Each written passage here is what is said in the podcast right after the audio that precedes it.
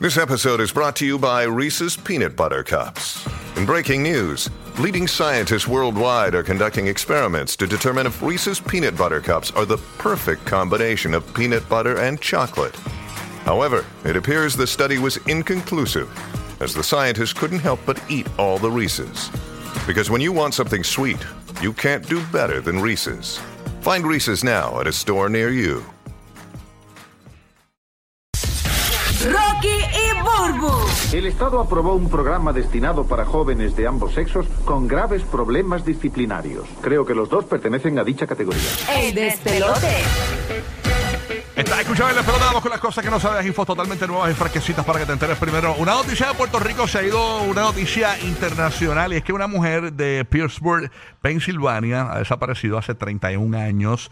Eh, y obviamente eh, la noticia fue que apareció en Puerto Rico. Incluso hace como, que estaba leyendo, como hace como siete años la habían declarado muerta ya, eh, aparentemente. O siete años, mejor dicho, después de su desaparición, porque ella desapareció en el año de los 90, ¿no? Y siete años después de su desaparición la declararon muerta. ¿Qué pasa? Que la mujer se, se llama Patricia Copta y apareció en Puerto Rico. Entonces, si vemos la comparativa, ¿verdad? De la muchacha eh, en los 90, una muchacha bien, una señora, ¿verdad? Bastante elegante, ¿verdad? Una, una mujer, porque ahí se ve mujer, no Sí. se ve muchachita, eh, elegante. Y ahora la vemos, ¿verdad? En, en- en su época de, de vejez, eh, pues la han encontrado. ¿Y qué pasa? Pues, Wow, pero tanto tiempo después y en Puerto Rico. Sí, mano. Sí, lo que sucede es que en un momento dado ella empezó a dar como indicios de, eh, de recuperación de la mente porque ella padeció de demencia y aparentemente en, en estos días eh, empezó a dar eh, como pistas o cosas eh, Porque que, vi- que dieron a entender que se había desaparecido en- o de dónde era específicamente de dónde venía. Y ahí- Supuestamente habían dicho que ella, eh, que cualquier ser humano, ¿verdad? Nosotros mismos, eh, tienes traumas en tu vida que tú decides como hacer un bloqueo. Si la mente te lo bloquea Ajá, para protegerte, sí, y sí. olvidas quién tú eres y olvidas muchas cosas y que aparentemente eso fue lo que le pasó a ella, pero que ella obviamente sabía quién era y todo. Fue como ese blog que ella hizo.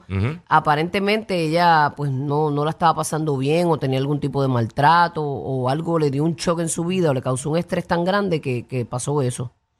Qué fuerte, ¿verdad? Eso está brutal. Así 30 mismo es. años, tres décadas ahí, que de repente, o sea, que te empiezas a acordar después, eso está... Pero ¿y cómo ella habrá llegado acá? Mira, eh, lo que pasa No es que dicen, dicen que fue por un crucero, porque ella era bien fanática de Puerto Rico, ella viajaba mucho a, a la isla de Puerto Rico y en ese crucero que llegó a la isla ahí fue que ella empezó a primero eh, A explorar. eh, no, no, a explorar. Ah, no, ella había a- viajado a Puerto Rico, Sí. porque yo tenía entendido que ella como que Le gustaba le mucho gustaba Puerto Rico. Puerto Rico, pero Ok. que no sabía si había venido. Le gustaba mucho Puerto Rico y en ese crucero vino a Puerto Rico y empezó a deambular por las calles. Y después de ahí es que la Mm, llevan a este, a este centro. Vamos a escuchar parte del reportaje que se hizo en Puerto Rico eh, que explica todo en español bien chévere. Vamos a escuchar eh, esta Wow. historia. eh, creo que es Julio Rivera Sanil. Qué que- guapa que era, para que tú veas. Sí, sí. Vamos, a Vamos a escuchar. comenzar con una historia Ah, no, este es Pedro- oiga, Rosanales. de una película de misterio.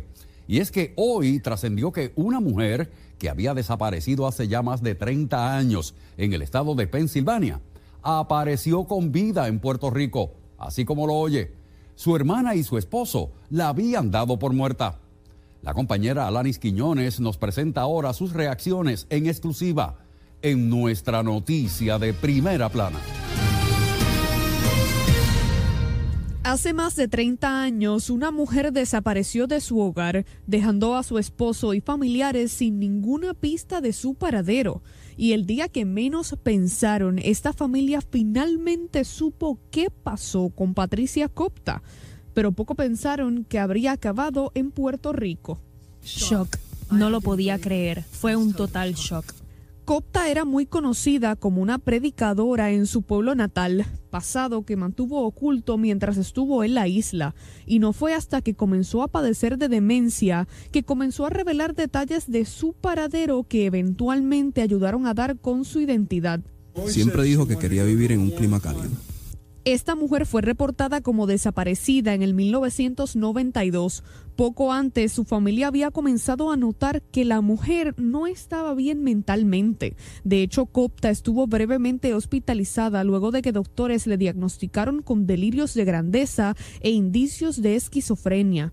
Se entiende que desde el 1999 estuvo deambulando por el norte de la isla acabando en un centro de envejecientes donde una trabajadora social ató cabos y alertó a las autoridades quienes confirmaron su identidad por ADN.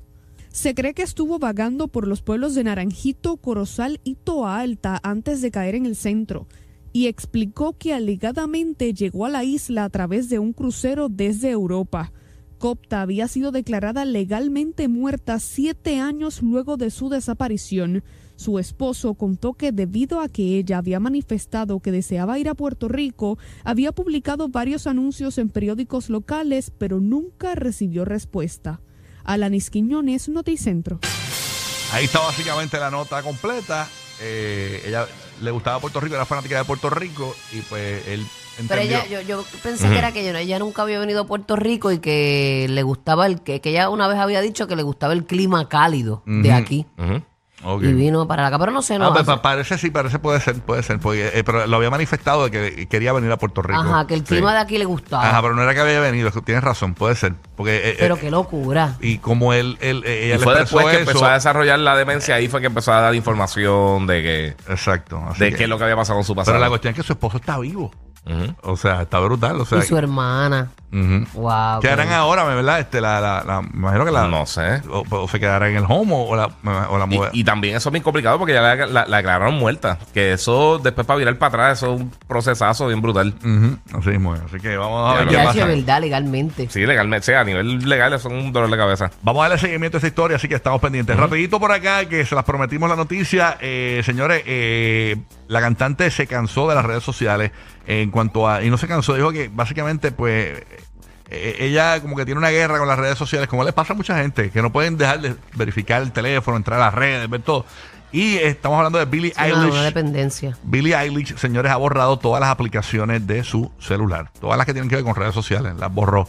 Eh, eliminó todas las aplicaciones de sus redes sociales, de su teléfono Yo no, sé si, yo no sé si a ustedes les pasa que puede ser esto. A veces tú vienes y coges el teléfono por cogerlo. Es como Mm. cuando abres la nevera para mirarle y no coges nada.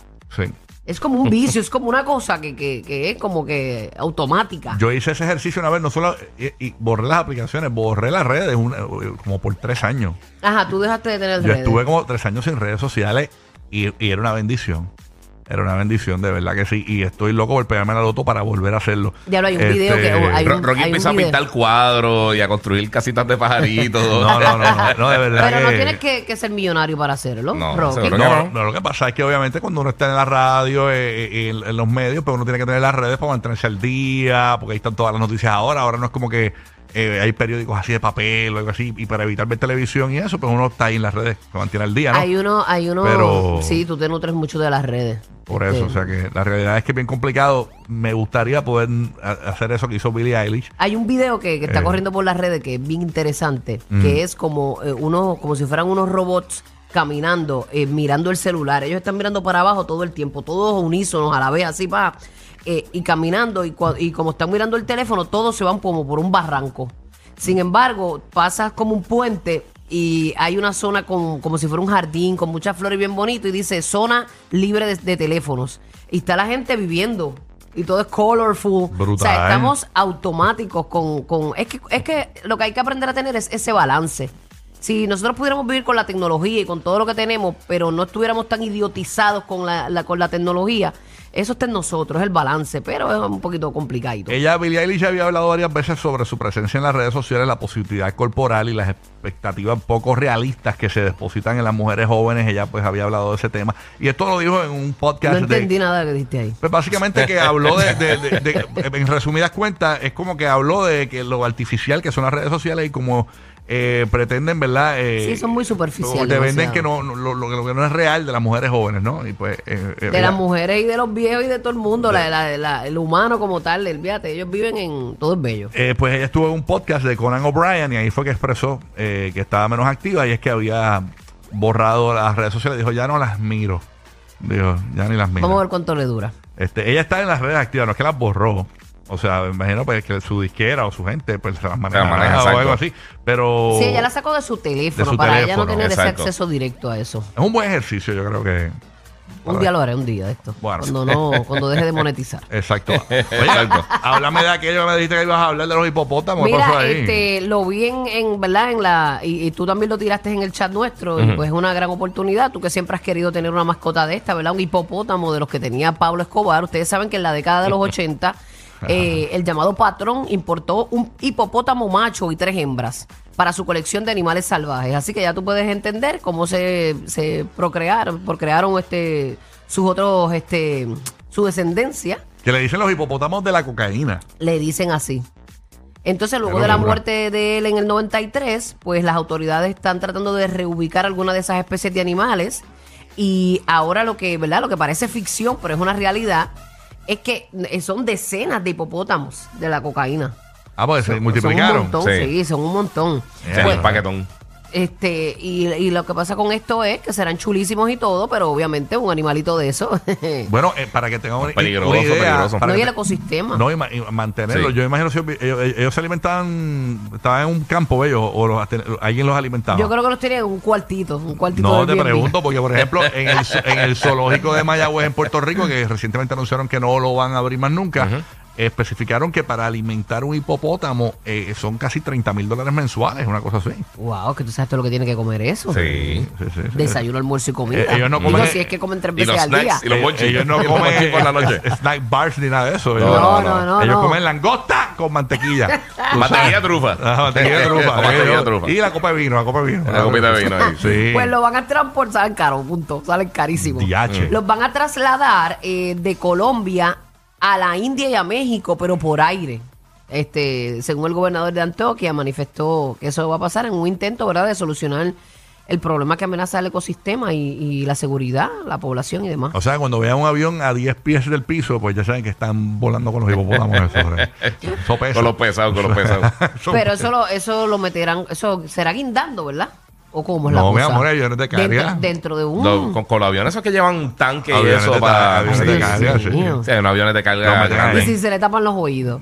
Bueno, le ponemos los, los, del- de la Bostezan, farmacia. tienen boca para bostezar. Sí, Le sí. da Boca ahí, chicle. boca ahí. Le da una bola de chicle. Y obviamente la zafata le pa- pasa por la, la- pasa por, por ahí, le da chips y eso. Chicken con y, y le dan No, botellitas no, de, le da pretzels. botellitas de agua, le dan pretzels y eso.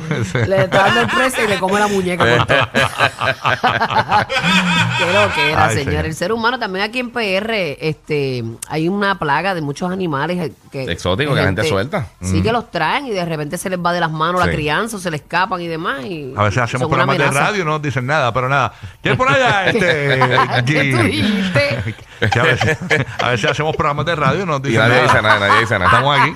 Salimos ladrando y eso, pero no importa. Exacto. ¿Qué te queda por aquí, Gui? Mira, este fin de semana salió una noticia bien rara y hay mucha gente que está obviamente molesta por esto. Este, tú sabes, obviamente los Foncos, los Foncos, Pop, la figurita, que hay Foncos de Los que todo. cabecean. Los que cabecean, pero es que sabes que hay Foncos de literalmente todo, de Ajá, música, de cereales, Eh, de... no, tiene una cola. No hay Yo de tengo- yo todo. tengo papá también. No hay de todo. Yo no encuentro. El de Madonna nunca lo han hecho. Sí, pero de todo tipo de cosas. Hay de no todo material, tipo de no hay cosas. material. Sí. Para hacerle los cachetes. No, no, no. Ahora hay que Se actualizar. va, Sí, de lado, exacto. se va de lado como los, los mamerros gigantes que se van de lado. Sí.